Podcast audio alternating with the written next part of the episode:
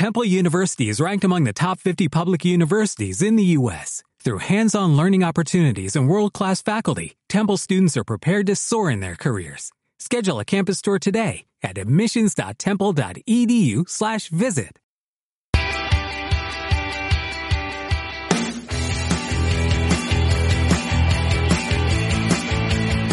Esto es Polifrikis.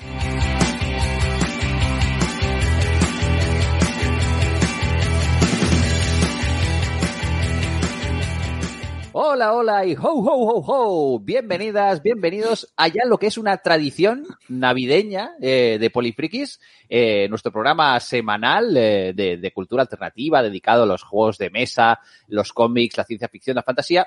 Ya sabéis que cada año, cuando llegan las fiestas navideñas, concretamente el solsticio de invierno, nos da por hacer recomendaciones para, para que quien sea la entidad mágica abstracta que, que traiga los regalos a vuestros hogares eh, pueda inspirarse. ¿Vale? Entonces, eh, vamos a hacerlo como siempre con el equipo habitual del, del programa, con unos, los elfos, los elfos del, del, programa que se van a dedicar a hacer una serie de, de sugerencias polifrikis, empezando por el señor de las orejas puntiagudas, Millamo Zota, eh, arqueólogo y elfo, ¿cómo estás? Ho, ho, ho. No I have a machine gun.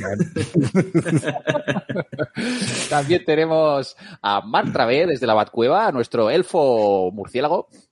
Bueno, Millán, gracias, ya es Navidad.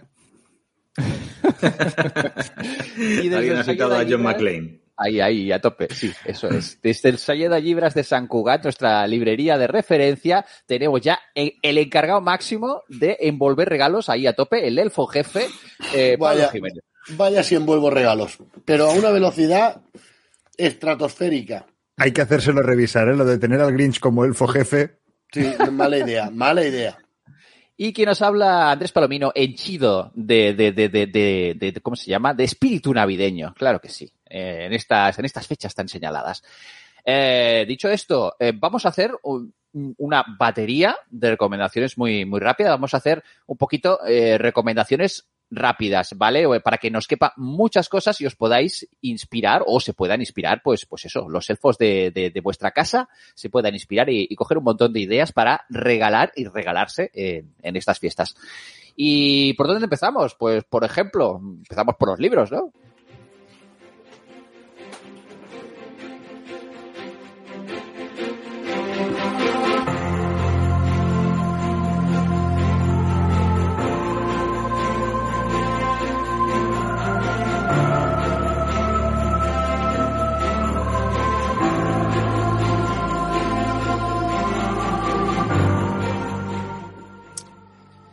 Pues ya sabéis que en fechas navideñas nos gusta sumarnos a la tradición de la familia Travé de regalar libros a casco porro y dejarnos regalar por, por, por las entidades mágicas de turno, eh, pues libros también a, a casco porro. Y nos vamos a ir, por supuesto, vamos a empezar por el Sellada Libras, nuestra librería de referencia. Eh, Pablo, eh, ¿hay mucha mandanga para regalar estas navidades? Aburrir. O sea, tenéis libros de todos los tipos y para todos los gustos. O sea que regalad libros, regalad libros, que regalar libros es muy bueno. Y el que regala libros regala vida. Porque claro, vivimos muchas vidas cuando leemos. Entonces, pues nada, regalar libros es regalar vidas. Así que eh, yo si queréis voy a empezar recomendando una vida, una biografía.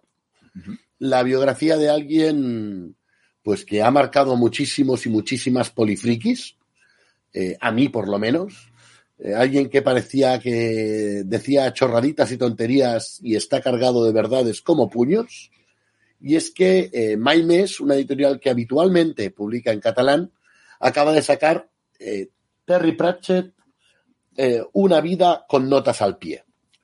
Está escrito por Rob Wilkins a partir de entrevistas, de charlas, de momentos de la vida de Terry Pratchett y me ha parecido una maravilla conocer un poquito más a este genio de la literatura fantástica, eh, así, genio de la literatura fantástica. La gente dirá, bueno, pero es humorístico, es un autor menor, para nada. Para nada, para nada, para nada. Para mí es uno de los grandes de la literatura fantástica de todos los tiempos. Una persona con una capacidad de creación de mundos brutal, que sí, que jugaba con la parodia, que jugaba con el absurdo, pero que no dejaba de, de ser, pues eso, un man- enorme autor. Y en una biografía que, la verdad, es la primera vez que Maimes eh, publica en castellano. Eh, es, una línea que va, va- va a seguir a partir de ahora, va a hacer publicación es. doble. Sí, sí. Eso es, Así en castellano que- y en catalán. Así que no perdáis de vista esta editorial, Maimes, una editorial que los que leemos en catalán pues ya teníamos muy fichada eh, y, que, y que ahora, pues bueno, parece que con este Terry Pratchett abren, el, abren la veda de, de pillarlo también en castellano, o sea que ya no tenéis excusa. Y realmente leer la biografía de Terry Pratchett es casi tan divertido como leer Recordad que es una persona que decía que él cultivaba plantas carnívoras y que luego descubrió que eran más aburridas de lo que parecían. O sea que solo Pues- con eso, Pues me voy a sumar a tu recomendación. Lo sumo, lo veo y lo doblo. Así que Venga. yo también, también voy a recomendar un libro de la editorial My ya que estamos, porque aparte son, son amigos y, y- y buena gente, y fantásticas personas. Eh, y voy a recomendar la edición que han sacado hace unos Perdona- meses. Perdonad que os corte, y no nos pagan. No nos pagan encima, pero lo hacemos, mira, con este, con este amor, porque es una Es que, editorial. tal como ha quedado.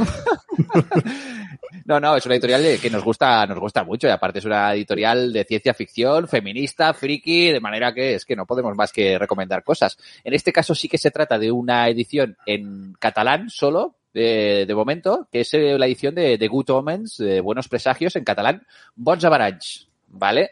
Y se trata de una edición preciosísima, preciosísima, porque tiene incluso, incluso pan de oro ahí en la, en la portada, es súper dorado, con una ilustración preciosa de, de una ilustradora que, que ya sabéis que se encarga de las portadas de, de Pratchett en la línea de, de My Mes, que es Marina Vidal, a la quien entrevistamos en un programa en esta temporada, y que en esta ocasión pues ha hecho esta, esta portada maravillosa para la, el libro conjunto de Terry Pratchett y Neil, Gaiman, Neil Gaiman, eh, Bons Avalanche. Eh, una maravilla que si habéis leído el libro y queréis tener una edición nueva, bonita, preciosa, pues, pues mira, es un regalo fantástico. Y si no, pues también se puede conseguir en castellano en otras ediciones, pero yo recomiendo esta, esta porque es muy bonita. Simplemente por tenerla, eh, me parece preciosa. ¿Qué más? ¿Qué más libraco recomendamos? Marc, va, a ver, ¿qué, tienes por ahí? Venga, pues yo mm, me voy a también una edición de estas solo por el placer de, tenerla, que es eh, Almuerzo en el Café Gotham. Eh, no tiene nada que ver con Batman, aunque mira, ya que estamos, hemos sacado el tema, eh, sino que es un relato No, de Stephen no, King. No pluralices, no dices hemos sacado el tema, has sacado el tema. No, no, he sacado yo el tema, yo y mis propios egos. Ah, Stephen King escribió este relato que se publicó originalmente en la antología Dark Love, en, creo que es en el 95. Y en este caso eh, se, ha, se, ha, hecho una edición. Mmm, Pablo, tú me ayudarás con la editorial porque esto no lo había mirado. Eh, pero se ha hecho una edición con ilustraciones de Javier Olivares, que ya recordaréis que mmm, comenté el cómic de la cólera, el de las meninas, el de. Vale, pues ese mismo autor cuyas recomendaciones vuelvo a suscribir ahora, uh, tiene una versión ilustrada del relato con unas ilustraciones que francamente a mí me han encantado. Y es una de esas recomendaciones que hago exactamente en la misma línea que acaba de hacer Andrés, simplemente porque es muy bonita. pues mira, también... Los la, verdad, también... la, verdad, es, la verdad es que sí, es, es de Nórdica Editorial, pues si eso. no recuerdo mal, que tiene... Gracias, secretario. nos tiene acostumbrados a, a esas ediciones de, de, libros con, con un Ese toque no, gráfico. ¿No fue el toro que mató a Manolete, secretario? Cada uno con sus referentes. Cada uno con sus referentes. Bueno, pues eh, eso, básicamente la historia es eh, muy, muy, muy, muy propia o muy estilo Stephen King. Es un relato que él eh, cuenta que le nació porque pasó delante de un restaurante en el que entraban una pareja y que se cruzó con un camarero eh, que le guiñó el ojo de la manera más cínica posible que él había visto nunca. Se encerró en, en un estudio y en tres días parió este, este relato en el que tenemos a un hombre que simplemente llega a casa y descubre que su mujer eh, se ha ido de casa, le ha de, lo ha dejado simplemente por una, por una nota. Y él en ese momento también decide dejar de fumar. ¿Vale? Es un detalle importantito. Entonces, el relato narra lo que ocurre desde ese instante a toda su síndrome de abstinencia los primeros días y eh, una reunión que ocurrirá en el Café Gotham con eh, abogados y las, la pareja que se está separando. Nada más. Eh, espectacular. Ahí Pues muy bien. Y ahí las personas que se, que se sientan identificadas con el tema de dejar el tabaco me parece un tema muy interesante. No lo diréis Eh, por mí. No, no, no sé. No, no, si acaso yo que soy que esto lo está dejando. Pero en cualquier caso, eh, a ver, mm, espero que nadie se siente identificado con el relato, también os lo digo. Muy bien, muy bien. ¿Vosotros sois de, de compraros libros, aunque los tengáis ya eh, solo por las ilustraciones o la portada, porque son muy bonitos? Andrés, Andrés, eh, permíteme Andrés. una cosa. Tengo 14 ediciones diferentes del Señor de los Anillos. 14. Ajá. Eh, No, te aseguro que no me las he comprado porque tengan diferencias en el texto.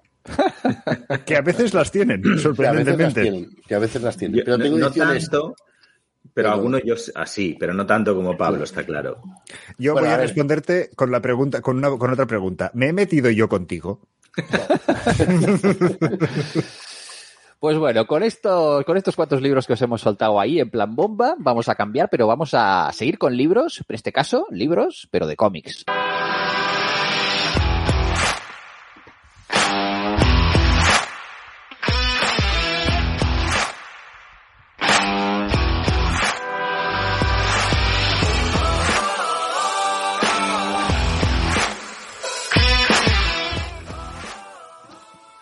Antes de empezar con la batería de recomendaciones, eh, hay que decir que, que- que ha pasado por este fin de semana uno de mis eventos de cómic favoritos, al que no he podido ir, lamentablemente, pero que por suerte sí tenemos a algunos, algunos de los, de los in- integrantes del programa sí que han podido ir, ¿no?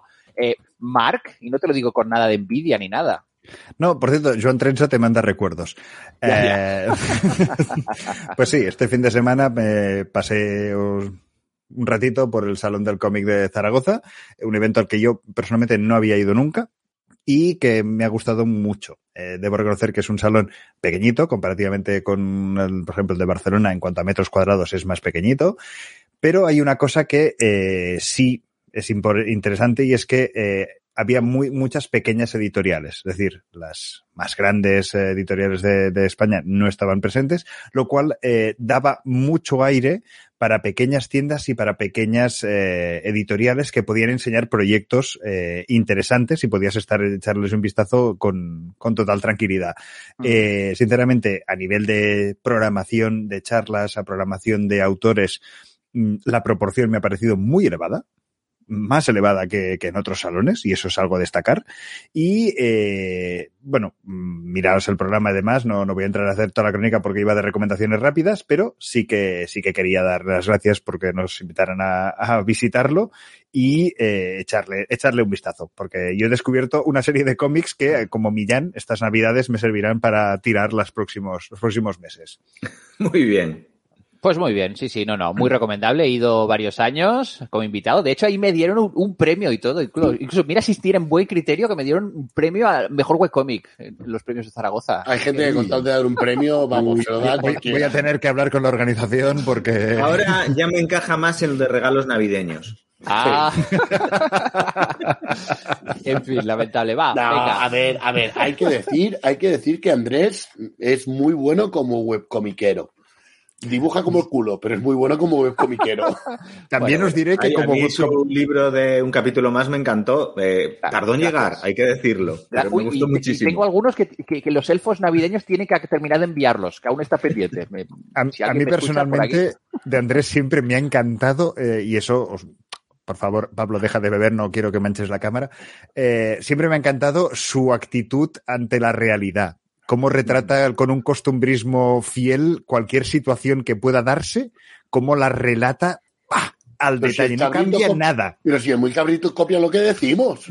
Y, y- y- y- Sin- y sin luego, añade, ¿eh? añade. No, Añade, sí. no añado, no altero. Soy un cronista, un simple cronista. Sí, cronista. Bueno, Bueno, también- antes de seguir, también podéis regalar los cómics de Andrés. Sí, Bueno, sí, eso sí, sí, también, sí, sí. también podéis, también podéis. y que son en muy cualquier divertidos. caso, venga, va, os voy a hacer un poquito de, de batería, os voy a, os voy a tirar ahí para que vayáis, vayáis diciendo. Venga, Millán, primero, vea, va, ¿qué? ¿qué recomienda? Venga, pues ha salido el segundo tomo, que es una historia independiente y se puede leer o regalar sin, sin eh, depender de ningún otro, de Alien, la nueva serie de, de tomos en tapa dura que está sacando Panini, que como sabéis son de Marvel y de Disney, que son eh, quienes tienen ahora los derechos de eh, Alien y, y Aliens y toda la saga de estos xenomorfos.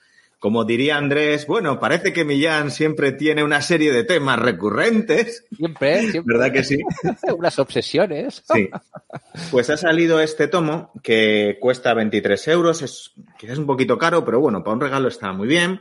Es, pues eso, una de estas ediciones chulísimas que tienen ahora con tapadura, con un papel de excelente calidad, un color eh, muy, muy conseguido. Y eh, guion de Philip Kennedy Johnson, que es quien está dirigiendo toda esta nueva etapa de los cómics de, de Alien, y dibujado por el español Salvador La Roca, que de nuevo vuelve a aparecer en, en una de las historias que aparece en este cómic como el personaje Gabriel Cruz, que es un personaje pues que se ha decidido hacer un homenaje, como os dije eh, en otro programa, y le ha puesto su cara, el, el dibujante. Bueno, Muy bien, estupendo. Eh, esto es ¿tiene- una... Una pregunta, Millán. ¿La, la tapa eh, está encuadernado con piel de xenomorfo? Pues casi, casi podría, ¿eh? Porque este, para, para mí, ha sido el cómic más eh, visceral y más de, de horror, digamos, eh, de los que de los que recuerdo y desde luego de los de la última jornada de, de cómics de Alien. Es una historia que para mí sería, así muy rápidamente, para no entretenernos, eh, ¿sabéis la película de Alien Covenant? Mm. Pues bien hecho. ¿Vale? Como si la historia tuviera sentido y te diera miedo de verdad y sufrieras por los personajes. Todo eso, pues, es la historia de unos colonos que están en un, en un planeta. En, este caso, estos colonos pertenecen a una pequeña secta religiosa y realmente eh, piensan que todo les va a ir muy bien, van a encontrar el paraíso en, en la Tierra o en este caso en las estrellas, eh, van a poder vivir su vida al margen de las corporaciones y, como siempre, los xenomorfos van a aparecer ahí y van a, paso a paso, eh, concepto a concepto y ilusión a ilusión van a destruir absolutamente todo lo que tienen allí, ¿no? Bocadito Y- a bocadito. bocadito a bocadito. Y de fondo todos estos temas de mm, eh, la que al final sí los xenomorfos son unas bestias terribles pero solo siguen su naturaleza y son los humanos son las el capitalismo las grandes corporaciones los los humanos deshumanizados los realmente los villanos de, de la historia un cómic yo lo definiría como eh, horror de supervivencia no eso que llaman el horror survival de los videojuegos muy bien escrito y que te mantiene realmente pegado a, a las páginas para lo que cuesta, lo único que me da rabia es que no te lo puedes dejar de leer y te lo acabas enseguida. Vaya, hombre, se acaba, se acaba pronto. Pablo, a ver, venga, tu primera recomendación de, de cómic. ¿Qué nos Venga, dices? pues yo, va, solo voy a hacer una, pero voy a hacer una es tan potente que vale por todas las vuestras y más. Y es que Ahí. yo, yo, Nació voy a el tío. yo sí, yo sí, hasta la muerte. Eh, voy a recomendar un cómic de The Witcher, pero no un cómic cualquiera. Voy a recomendar The Witcher Ronin. Ujú. Se pronuncia así, ¿eh? Ronin, Sí, sí, sí. no Ronin. No le llevéis la contraria. Es que me pongo muy pesado. pues The Witcher Ronin es un, un cómic eh, guionizado por Rafat Haki y, con arte de Hataya, en el cual ambienta eh, una historia de, de de Rivia en un Japón feudal, plagado de los seres de la mitología japonesa, y que me ha parecido fascinante, tanto por la historia que me encanta, como por lo bien que, retrasa, que retrata a los, los personajes de la mitología japonesa, como porque sabe encajar perfectamente ese espíritu de guerrero apartado del mundo, aislado, rechazado por todos, y que sin embargo hace aquello que debe ser hecho, es- cumple con el giri, con el deber.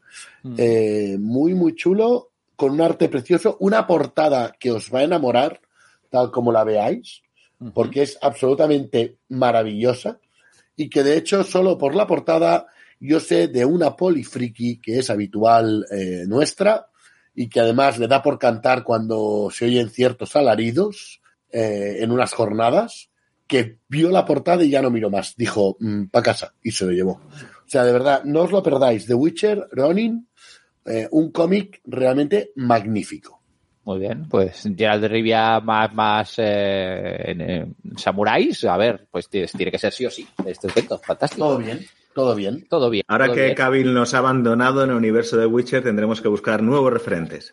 Exacto. Bueno, eso de que nos ha abandonado puede que le hayan forzado ligeramente. Bueno, sigamos. A ver, eh, Marc, eh, necesitamos adornar nuestras navidades con un poco de ga- gafapastismo. Esperamos de ti lo máximo. Eh, que, que- que nos propones? Pues voy a. Hoy, hoy vengo a lo. Órdago a grandes, pues Órdago a grandes visto.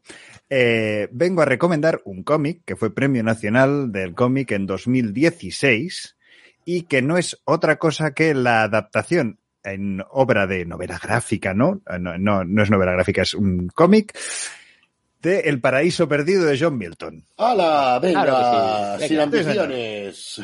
Sí, Paraíso Perdido de John Milton es una obra, un en verso de más de 10.000 versos, una de las cumbres de la literatura británica que, eh, cogiendo desde la narración del libro del Génesis, pues, eh, y adornándola mm, y embelleciéndola enormemente, pues crea toda esa crónica de eh, la lucha y la caída de, de Satanás, del jardín de las delicias, en, bueno, toda esa parte de- del Génesis hasta la manzana, eh, pues muy bien narrado.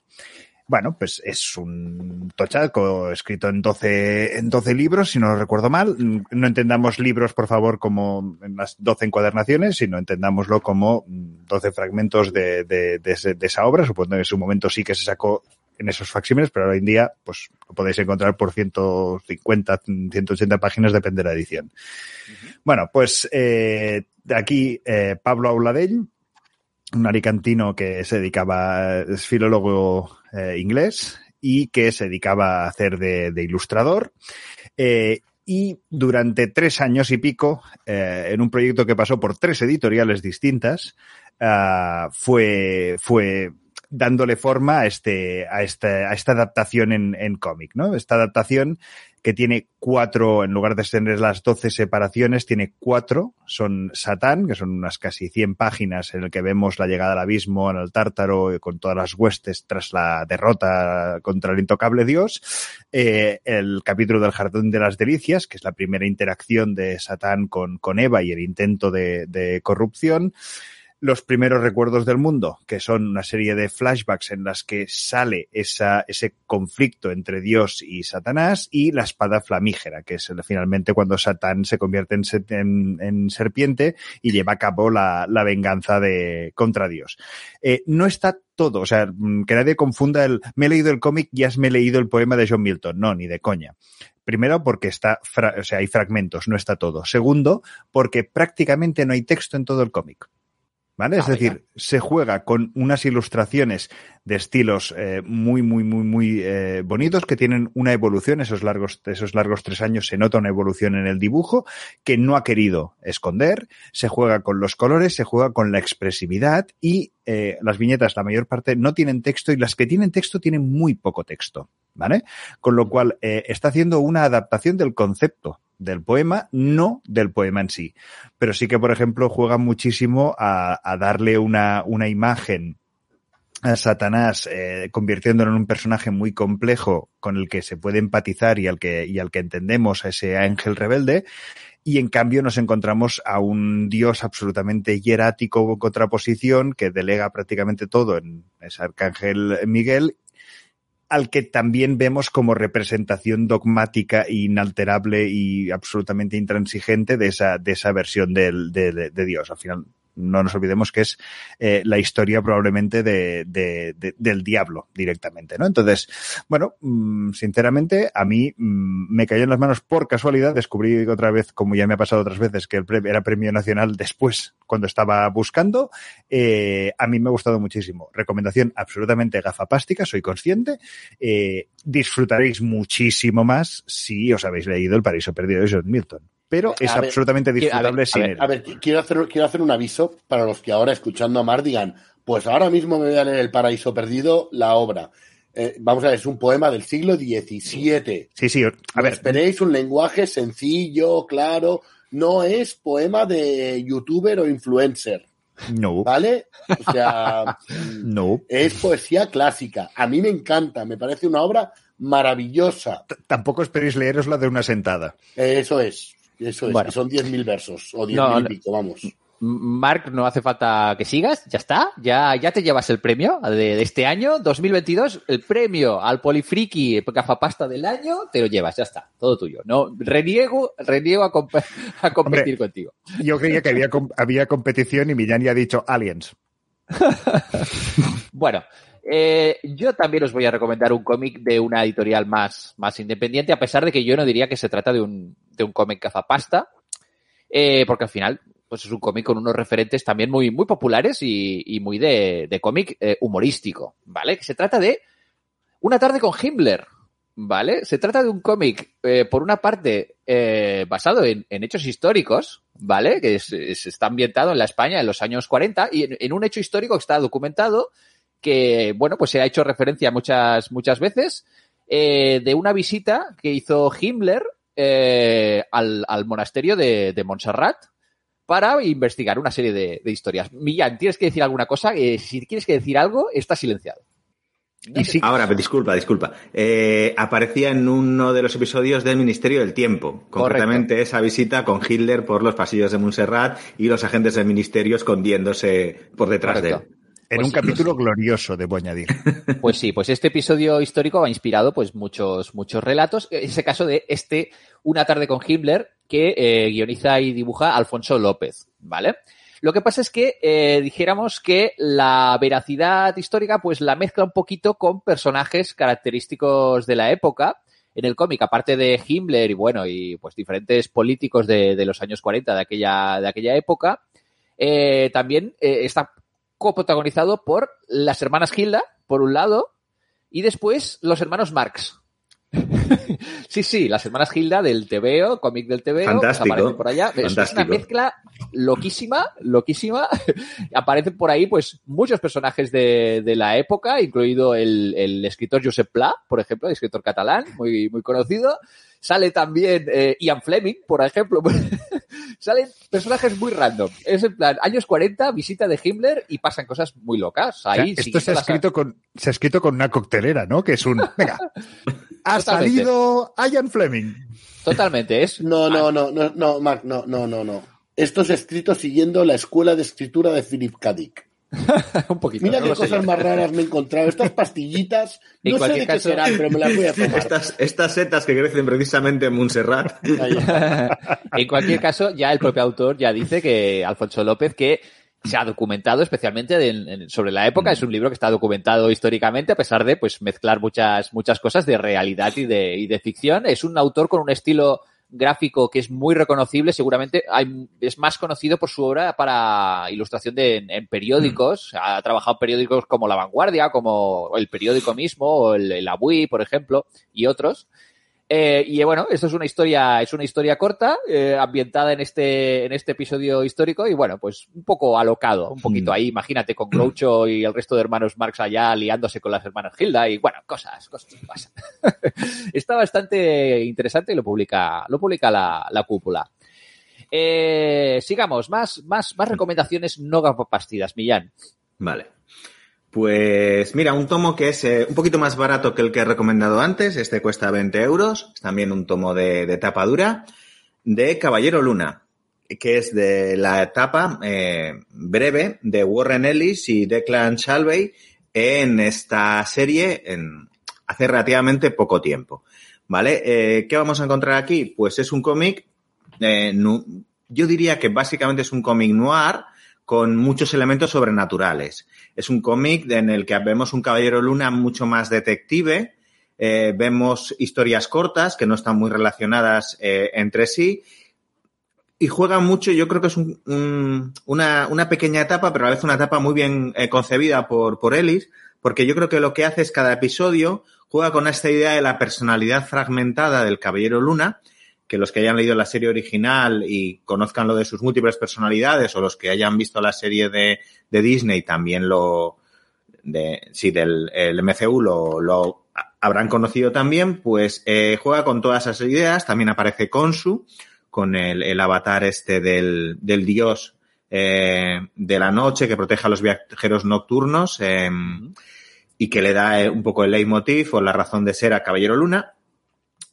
Y en ese sentido es un cómic que se puede regalar, que funciona muy bien con gente que no sepa mucho o apenas sepa nada del Caballero Luna, por eso, porque son historias independientes, porque eh, la narrativa es muy actual y muy moderna.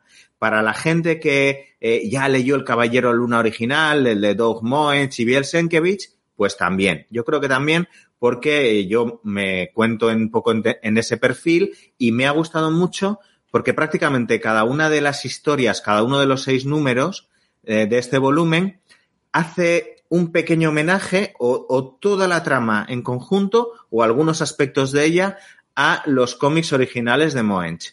Eh, y, si los has leído dices, ostras, que esto es aquello que pasó en aquel barrio de aquellos chavales que se murieron, no sé qué y tal, y vas, puedes ir hilando, ¿no? Y también a nivel gráfico, y, eh, sí, bueno, en los años 80, Bill Sienkiewicz fue muy rompedor en, introduciendo en el mundo del cómic Marvel y del cómic de superhéroes en general un montón de técnicas, de estilos, de ruptura de la narrativa, de la página, de las cosas que se podían poner y, y que se podían expresar gráficamente y no, ¿no? Eh, este tomo también tiene muchos elementos por parte de Salvey de homenaje a, a Bill Sienkiewicz, o al menos a mí así me lo ha parecido. Y qué más, como último detalle, decir que eh, aparece bastante desarrollada esa eh, otra personalidad que es Mr. Moon, que en, el, en la serie aparece como el, el, traje, digamos, que es ese caballero luna que no lleva capa, que va con unos bastones y un traje así muy de dandy, sí. por así decirlo. Pues aquí aparece bastante desarrollado como el personaje detective, ¿no? personaje detective que resuelve casos, por así decirlo, en, en la noche de Nueva York. Pues muy bien, muy en, en tu línea de, de, de, temas recurrentes, ¿no? Se podría no, decir que... No, no, no estoy para nada de acuerdo. Perdón, Caballero Luna, ¿cuántas veces has recomendado Caballero Luna? Por favor. Se puede que decir sí, que, que, sí. que cada loco Hace... con, con, su tema, ¿no? con su tema. Sí, en fin, ya Ay, qué horror. Eh, Marc, va, va, corramos un tupido velo y bueno, recomienda otro, va. Pues yo eh, vengo a recomendar un cómic que sí está eh, tremendamente documentado, eh, por muy surrealista que pueda pareceros, y es La muerte de Stalin de Fabien Nury y Thierry Robin, un cómic publicado originalmente en Francia, que, aquí en España publica Norma Editorial, del cual sé que también hay una película, que ahora no recuerdo de quién es, pero que también la vi y en su momento me pareció aquello de decir, no, no puede ser, esto, no puede estar ocurriendo. Bueno, pues al caso es ese. Mm, Stalin está en sus últimas horas, eh, está agonizando, parece que va a morirse y entonces se desataron una serie de luchas de poder con un funcionamiento eh, a día de hoy a todas luces absolutamente eh, surrealista sobre eh, los diferentes comités, quién debía decretar, quién debía llamar al médico, quién debía decretar la defunción, quién sería el sucesor, cómo debía hacerse el funeral, cuál debía ser todo. Y eh, bueno, hay una serie de, de luchas de, de, poder allí puestas. Bueno, pues eh, es un cómic que resulta tremendamente hilarante, un cómic que parece tremendamente surrealista y que luego miras la parte documental y dices, no, no, si era un cómic histórico. aunque, aunque tú te ha parecido que es un tebeo aquello de decir jaja, jiji, jaja, jiji, dices, uy va, que, que, hay más, hay más de la realidad de lo que uno, de lo que uno debería sospechar. Entonces, eh, si, si queréis también está, como decía, la, la versión eh, cinematográfica que es la mega comedia del año, ahí sí que está quizás un pelín más exagerado todo, pero bueno, eh, tenéis a un Steve Buscemi en esa película que, francamente, mm, es digno de ser, de ser visto, igual que a Rupert Friend. Ahí os lo dejo. Pues muy bien, la muerte, la muerte de Stalin ahí, basado en hechos reales o, o no. Y una última recomendación, Millán. Pues seguimos en la misma línea y seguimos bajando el precio. Este cuesta 16.50, ¿vale? Y es un tomo de Marvel también, misma calidad, tapadura, eh, excelente edición, que se llama X23 Inocencia Perdida. X23 es Lobezna, ¿vale? Es esta superheroína que tiene los mismos poderes de Logan, de Lobezno, y que eh, fue creada, de hecho, por los herederos del proyecto Arma X que experimentaron con Lobezno. De hecho, técnicamente es un clon, cambiándole el, cromosoma, lógicamente, para, para, para, que sea una mujer, de, eh, de Logan, de Lobezno. Y es un personaje que nació, fijaros, en la serie de animación, aquella de eh, que hubo de la Patrulla X en 2003, que se llamaba X-Men Evolution ese, el personaje tuvo muchísimo éxito y Marvel decidió pues, probar suerte llevándolo a las páginas del cómic eh, con el mismo, de hecho los mismos guionistas que son Kyle y Jost, eh, les pidió que hicieran unas miniseries, unas series limitadas para llevar este personaje al universo Marvel y funcionó realmente bien. ¿Vale? Entonces, concretamente, Inocencia Perdida es la historia de origen, no es su primera aparición en el cómic, pero sí es la historia de origen y por eso eh, estaría bien leer la primera, si te parece chulo el personaje, si te parece interesante, eh, por eso, porque es donde vas a ver cómo nace esta niña que tiene una infancia realmente terrible, ¿no? Horrible, porque es, eh, se la hace nacer y se la cría como una máquina de matar, como una asesina, y se la educa para ello, y cómo mm, va sobreviviendo y va logrando superar todas estas cuestiones, ¿no? Eh, es un cómic absolutamente noir, muy oscuro, ¿vale? Para nada para niños, ni incluso para lectores adultos, eh, adultos en el sentido de los temas que trata, que son bastante duros y bastante deprimentes, ¿vale? No porque salga sexo, aunque sí que sale mucha violencia y es bastante sangriento. Eh, ¿Qué más decir de, de esto? Ah, bueno, no lo he comentado, pero también este personaje aparece en la que para mí es una de las cuatro películas que recomendaría de mutantes, ¿vale? Que es la de Logan, ¿vale? Sí. Junto con las dos primeras de la Patrulla X y la de First Class, a mí son las, las cuatro que más me gustan. Y aparte y la, tiene... la, la actriz que lo interpreta está muy bien lo hace muy bien. Mm, sí, la verdad es que mm, de esa película me gustó prácticamente todo y me pareció que además era una, una película sin pretensiones. Entonces, este X23, Inocencia Perdida, lo único que a mí no me acaba de, de, gustar mucho es que tiene el dibujo este de Tang, que es muy, muy al estilo de Jim Lee. Y a mí con el tiempo este, este estilo me, me ha ido gustando menos. Muy bien. Pues muy bien, eh, Inocencia Perdida, eh, X23, está Lobezna. Eh, estamos a tope, hemos, nos hemos explayado un poquito con los cómics, pero también queremos haceros recomendaciones para jugar estas fiestas, algo de juegos de rol y juegos de mesa.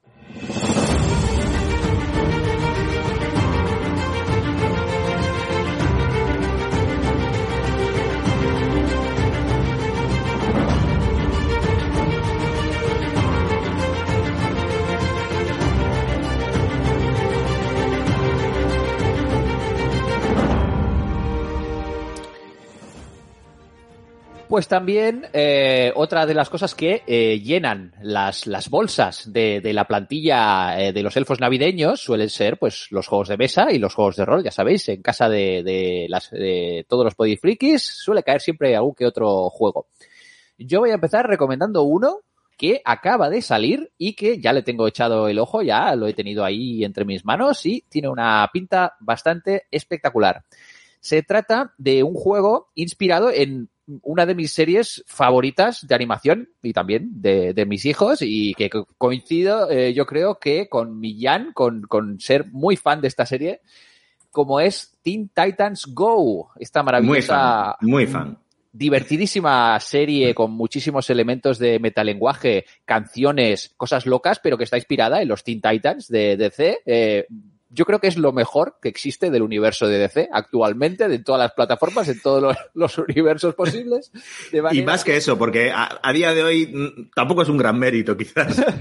pues a lo mejor, a lo mejor es un gran mérito, pero yo es lo que más he visto en los últimos años de DC y lo que más me gusta de lejos, vaya, pero de calle. Le saca a cualquier personaje con, con, con orejas puntiagudas, le, le, le saca caballos de, de ventaja. Incluso he de decir que el Batman de Teen Titans Go es probablemente probablemente el mejor Batman de toda la historia de los cómics Marvel. Ya está. Es, ese dúo silente que hace con Gordon. fantástico. Así de, esas, fantástico. esas, noches de, de, ver películas, de ver programas de tele con, con las, con los, como los sacos de dormir, comiendo palomitas ahí de, de Batman y, y, el, y Gordon es, son fantásticas.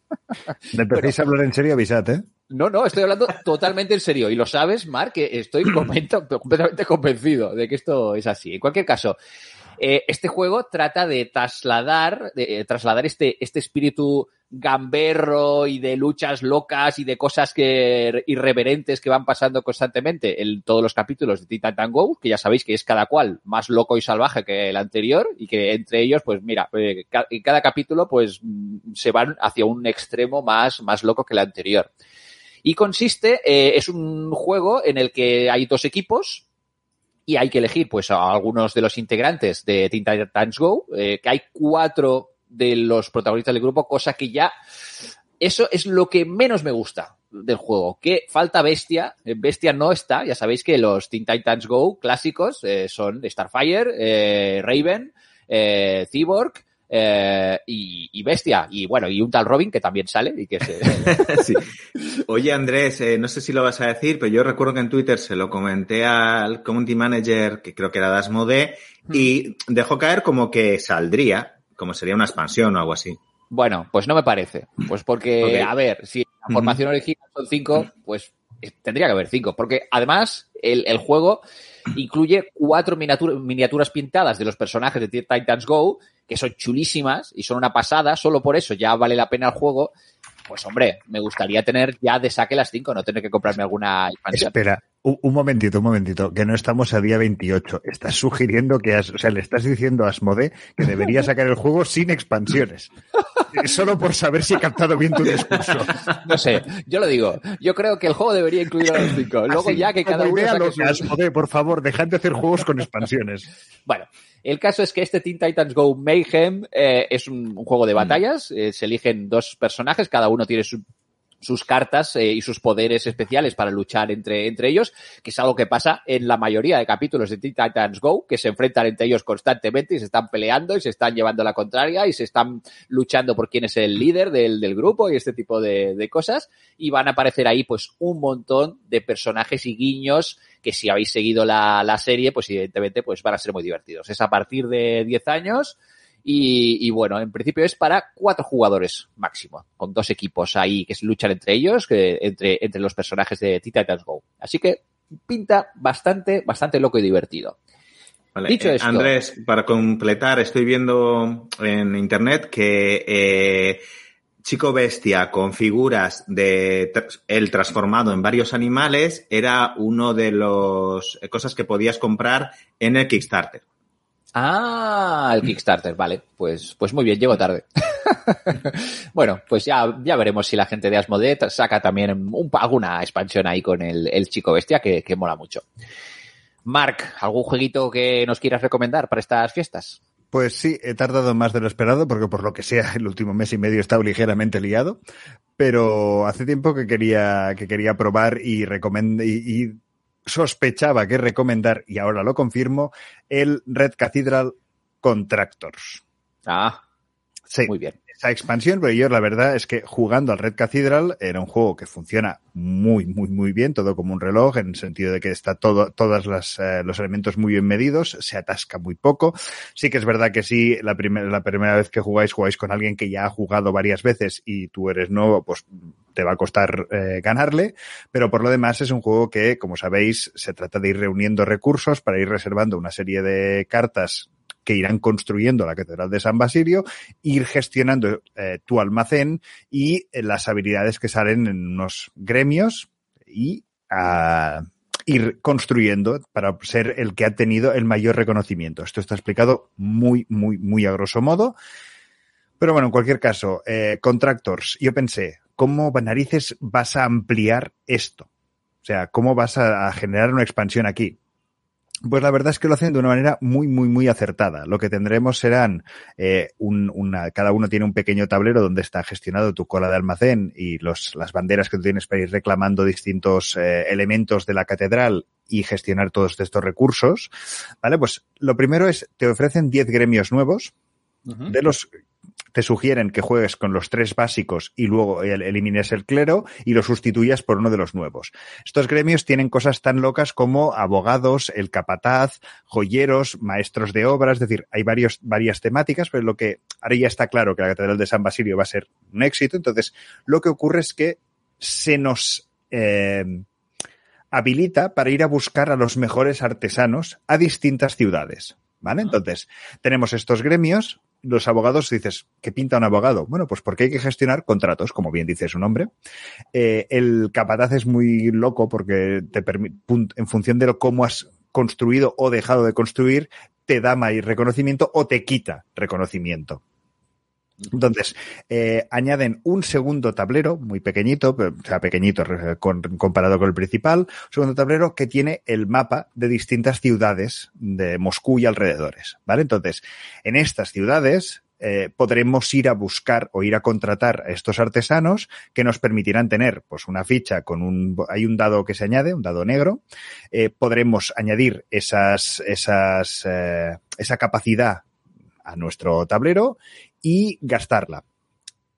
Una de las maneras para generar eh, del tablero principal se mantienen todos los recursos, pero se, se quita la opción de conseguir con los dados eh, reconocimiento y se sustituye por esa parte de los, de los contratos, ¿vale? Entonces, lo que haremos con el, jugando con el dado, la única diferencia es que cuando usemos el dado negro, en lugar de mantener esa, esa capacidad o ese poder, como ya queráis llamarle, eh, esa se perderá y tendremos que ir a buscar una nueva para sustituirla.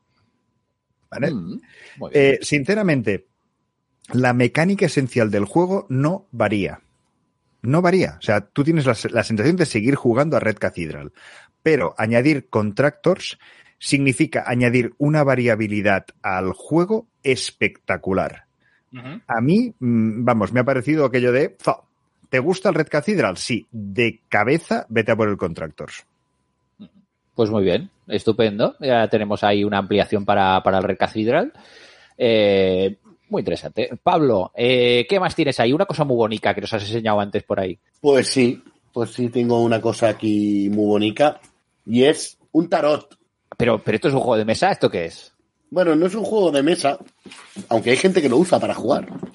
Sí, se Pero- puede jugar a las cartas con un tarot. Sí, sí, sí, de hecho sí, es una es parecido a una baraja española. Tiene Y si juegas con, y si estás jugando en la casa de Pablo y está arbitrando su mujer, eh, María, con una baraja del tarot te casa. Sí.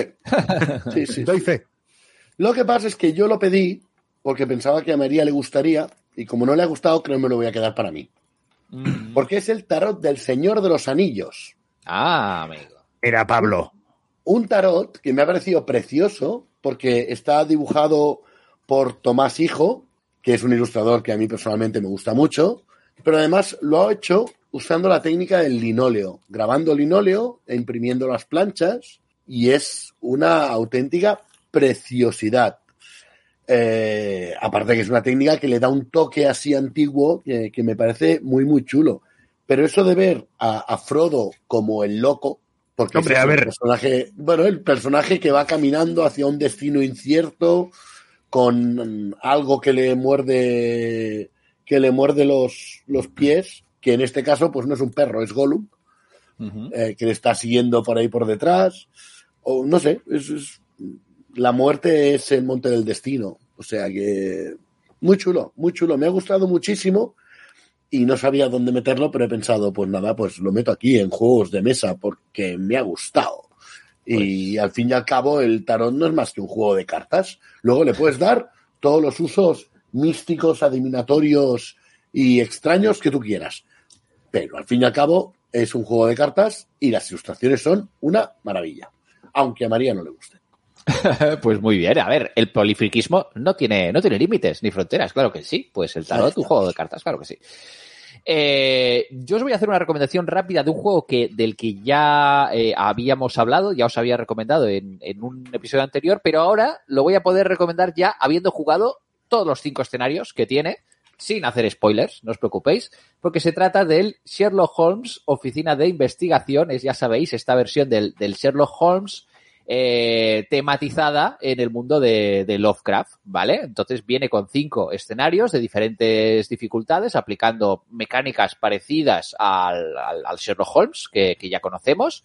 Esta especie de elige tu propia aventura vitaminada, es un juego colaborativo ahí de, de deducción y de investigación. Y ya he jugado los cinco escenarios y he de decir que, como, como viene a ser, son cinco que son muy distintos entre sí y que si os gusta el mundo de Lovecraft y buscáis un, juego colaborativo y de investigación, os van a gustar mucho. Está muy bien y está muy bien que cada uno de los casos, al final, una vez que ya has resuelto o no el misterio, te recomienda también eh, qué libros de la, de la bibliografía de, de, de Lovecraft eh, hace referencia, porque son historias que reconoceremos los, los lectores y lectoras de, de la obra de Lovecraft, pues veremos muchas cosas inspiradas en algunos relatos. Pues al final de la aventura o del, del caso que vamos investigando, decimos, de, si te ha gustado esta aventura, léete este libro, este libro y este libro de, Lovecraft. De manera que está muy bien, me parece muy interesante y que lo han tematizado magníficamente. Quizás, eh, precisamente por el hecho de, de ambientarse en el, en, el, universo de los dioses primigenios y de, de, de los mitos de Chulú, le da un punto extra a más allá de la simple investigación, deducción, porque claro, Sherlock Holmes al final pues deduce el caso o no, descubre al asesino, descubre quién robó no sé qué. En el caso de esto, pues pasan cosas que a veces son inexplicables y que no son simple deducción y hay que ir un poquito, un poquito más allá. Así que muy recomendable esta oficina de, de investigación. Y dicho esto, vamos a, a terminar con las recomendaciones de, de, juegos de rol y mesa con otra cosa especial, ¿no, Pablo? Pues sí, para mí muy especial. Y es que estamos hablando de, de, un producto, de un diseñador que yo creo que a todos nos encanta, como es Pepe Pedraz. Pablo, Pablo, ¿estás, ¿estás haciendo un Andrés? O sea, ¿estás abriendo ahora mismo el producto para ir a documentarlo? Eh, no, ya hace unos, yo ya hace un, como una semana que lo tengo y no es que cueste mucho leérselo, es bastante accesible. Estoy hablando del pequeño kit de diseño narrativo, con un subtítulo que pone para construir grandes, grandes mundos y jugarlos después. Es una evolución de un, de un producto que ya había sacado Pepe eh, cuando simplemente lo hacía con, con, el estudio, con All the Little Lights, uh -huh. pero que esta vez ya lo saca a través del refugio de Hope en, en un pequeño cuadernillo muy sencillo, pero con muchísimas ideas y que nos va a ayudar muchísimo eh, en todo lo que es la, creación de, de, narraciones y en la creación, evidentemente, pues de partidas de rol y de, que no, de juegos de rol. Eh, yo creo que, que, os va a sorprender y es pues cómo ir desde el concepto hasta ponerlo sobre la mesa con un montón de consejos y un montón de ideas que, que oye, la verdad, a mí me ha parecido absolutamente genial. Me ha parecido un producto increíble, y, y, oye, muy recomendable a todos los que os guste jugar a rol, eh, porque os va a dar un montón de ideas de, de, cómo, de cómo generar nuevas partidas y nuevas ideas. O sea, uh -huh. Pequeño kit de diseño narrativo de Pepe Pedraz. Si es de Pepe Pedraz, siempre sí, a favor, lo que haga, lo que sea, sí, con los ojos cerrados. Vaya, os podéis, si os gustan los juegos de rol indies y con mecánicas así, narrativas un poquito distintas, pues todo lo que hace Pepe y lo que publica merece muchísimo la pena. Pues si os parece, vamos a terminar con esta sarta de recomendaciones navideñas con un videojuego.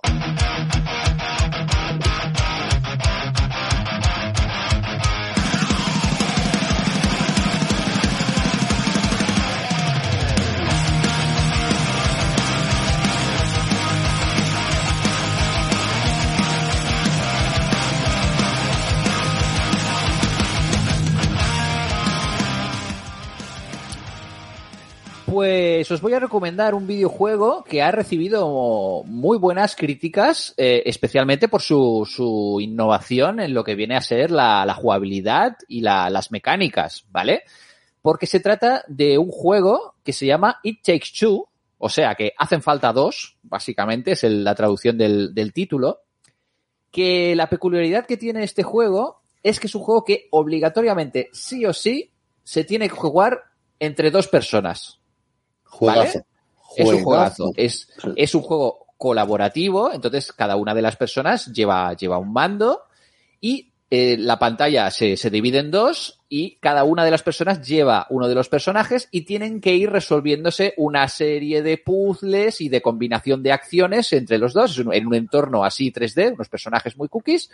Y es eso, es un juego colaborativo y es la gracia que tiene. Se puede jugar en, local, eh, pues ya sea en una consola o un ordenador en que tengáis dos, dos mandos, o también de forma online, ¿vale? Incluso se puede, me parece, invitar a otra, otra persona para que no tenga el juego, para que juegue en vuestro juego. De manera que está bastante, bastante interesante.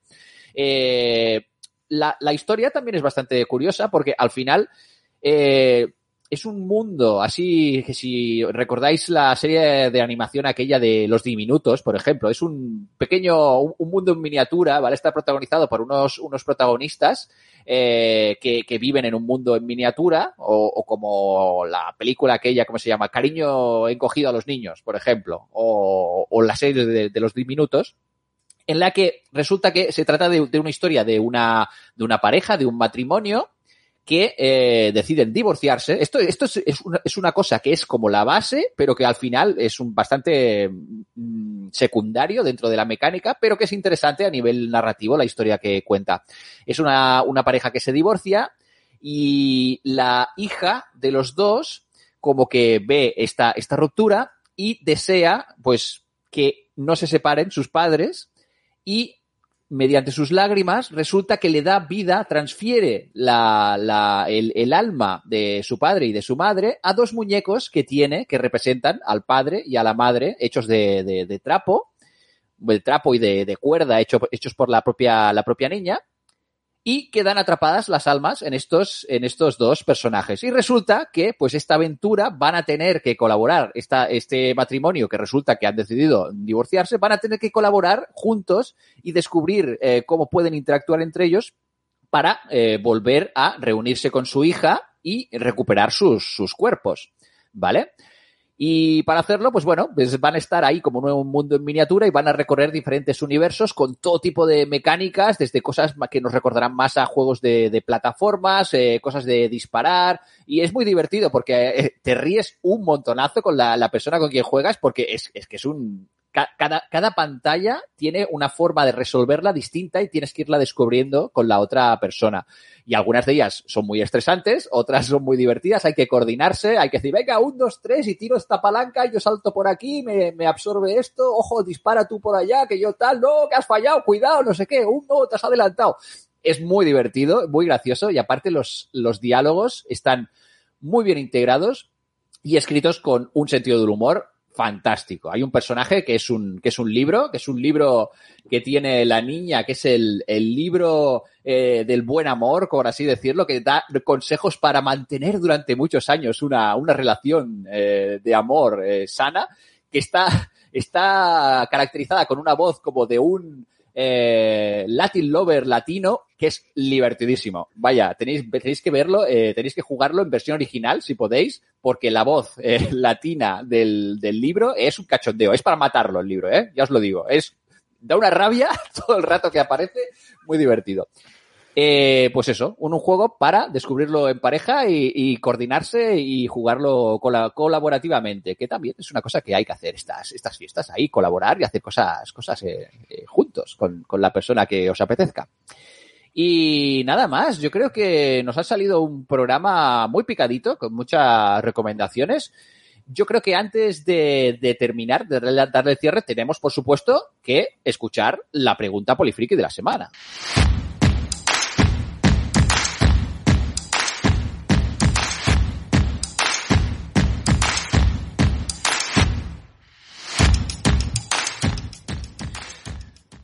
Pues nuestro, nuestro elfo jefe, aquí encargado de, de, de repartir regalos, eh, eres también el encargado de, de, darnos la pregunta polifriki de la semana. ¿Qué se te ha ocurrido? ¿Tienes alguna pregunta navideña? Pues sí, pues sí, se me ha ocurrido una pregunta navideña. Me he roto los cuernos intentando encontrar alguna pregunta navideña. Las puntas pero, de las orejas. Sí, uh, pero lo he conseguido, lo he conseguido. La pregunta es la siguiente. ¿Quién debe traer los regalos en estas fiestas?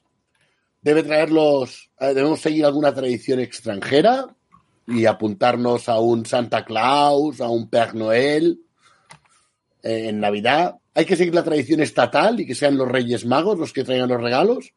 ¿O por el contrario, podemos seguir tradiciones más, más regionales, más autonómicas, más locales, más culturales, si queréis, como puede ser el olenchero en, en Euskadi y en Navarra, como puede ser el apalpador gallego, el esteru, ahí por la zona de Millán, por ahí por Cantabria. eh, el angulero de Asturias o, como no, por supuesto, el tío de Nadal. ¿Qui- ¿Quién trae los regalos? A ver, ¿quién tiene que traerlos? Buena pregunta. A ver, a ver. ¿Qué, qué, ¿Quién se moja? Yo es que ahí lo tengo muy fácil. O sea, todos.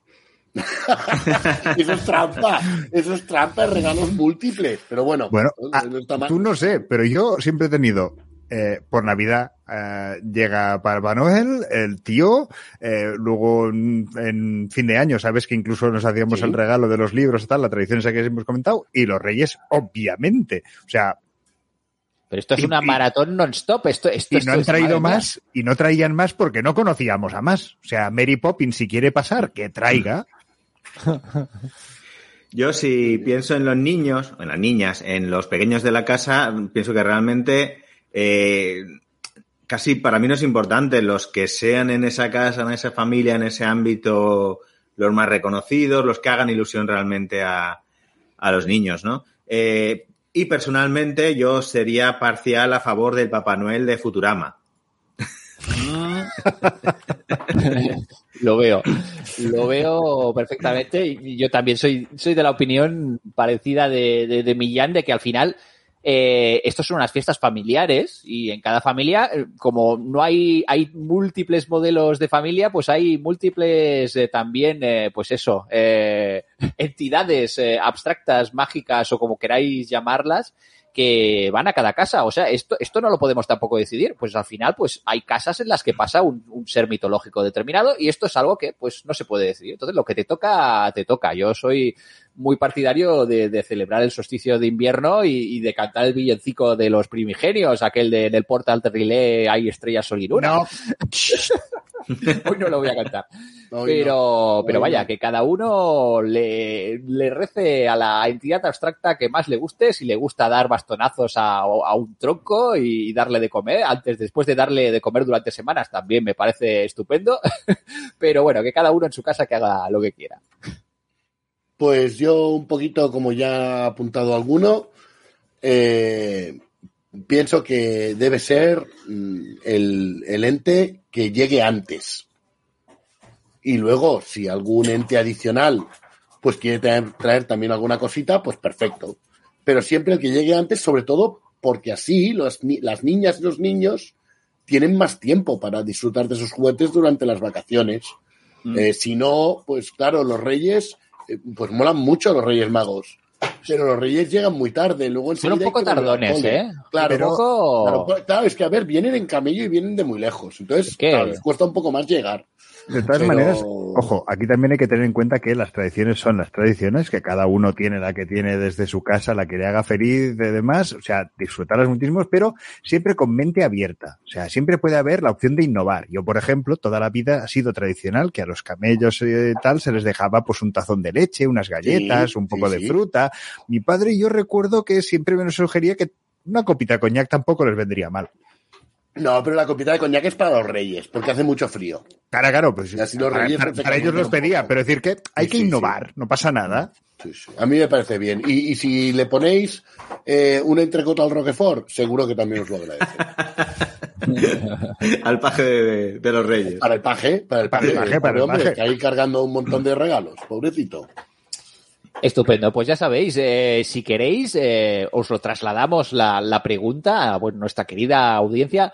En vuestro hogar, ¿qué? ¿A qué, qué, entidad, qué entidad eh, da los regalos en estas, en estas fiestas? Queremos que nos contéis a ver, a ver qué hacen ahí, porque hay cosas muy locas, ¿eh? Lo de lo lenchero, por ejemplo, a mí me flipa también bastante. eh, me parece un personaje bastante, bastante interesante. Así que compartírnoslo en, en, en nuestro canal de Telegram, ahí de Polifriqueo, ya sabéis, hablamos un poquito de qué hacéis en vuestras casas. Incluso si queréis, durante estas fiestas, compartir eh, fotos de los regalos que, que hayan llegado a vuestra casa, los haya llevado, quien los haya llevado, pues mira, mm, nos podéis poner los dientes largos al resto de, de, de personas que formamos parte de este, de este grupo, que ya somos ya más de 180 y pico, un montonazo. Y si no, a través de las, las redes sociales de, de Cero en Cordura, que ya sabéis que las tenemos ahí a vuestra, a vuestra disposición. Y, poco más. Con esto vamos a ir cerrando ya, si os parece, ya porque tenemos que eh, ir con los preparativos de las fiestas navideños, que tenemos mucha cosa por hacer. Aún tenemos algún, algún programita más por, por, por grabar para este, para este fin de año, o que os podremos hacer algún otro tipo de recomendaciones. Quizás podemos recomendaros también películas y series y cosas así navideñas, pero bueno, ya será en un próximo programa antes de cerrar este, este año 2022. Y, y como siempre, os recordamos que Polifrikis es un podcast solidario en estas fechas que son de estar juntos y de colaborar y tal. La solidaridad pues tiene que estar ahí. Así que eh, ya sabéis que ayudar jugando en estas fechas tiene más sentido que nunca porque ya sabéis que eh, es una asociación de ayuda a la infancia a través del juego y no toda, todos los niños y niñas eh, pues reciben eh, regalos de, de, de de, de, entidades abstractas, algunos son menos personas menos afortunadas, así que merece la pena también ayudar a, la gente de ayudar jugando que organizan un montón de cosas para que, pues eso, a través del juego mmm, conseguir la sonrisa de, de, de la infancia. Ayudajugando.org. Como siempre, nunca está de más echarle un vistazo a las cosas que podéis hacer, haceros voluntarias, eh, haceros eh, socias.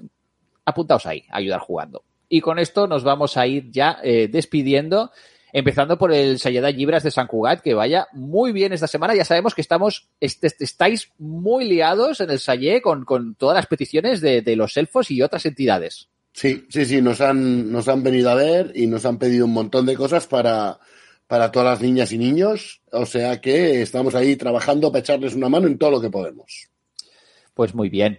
Eh, desde la Batcueva, que vaya muy, muy bien esta semana. Igualmente, y nos vemos en breve.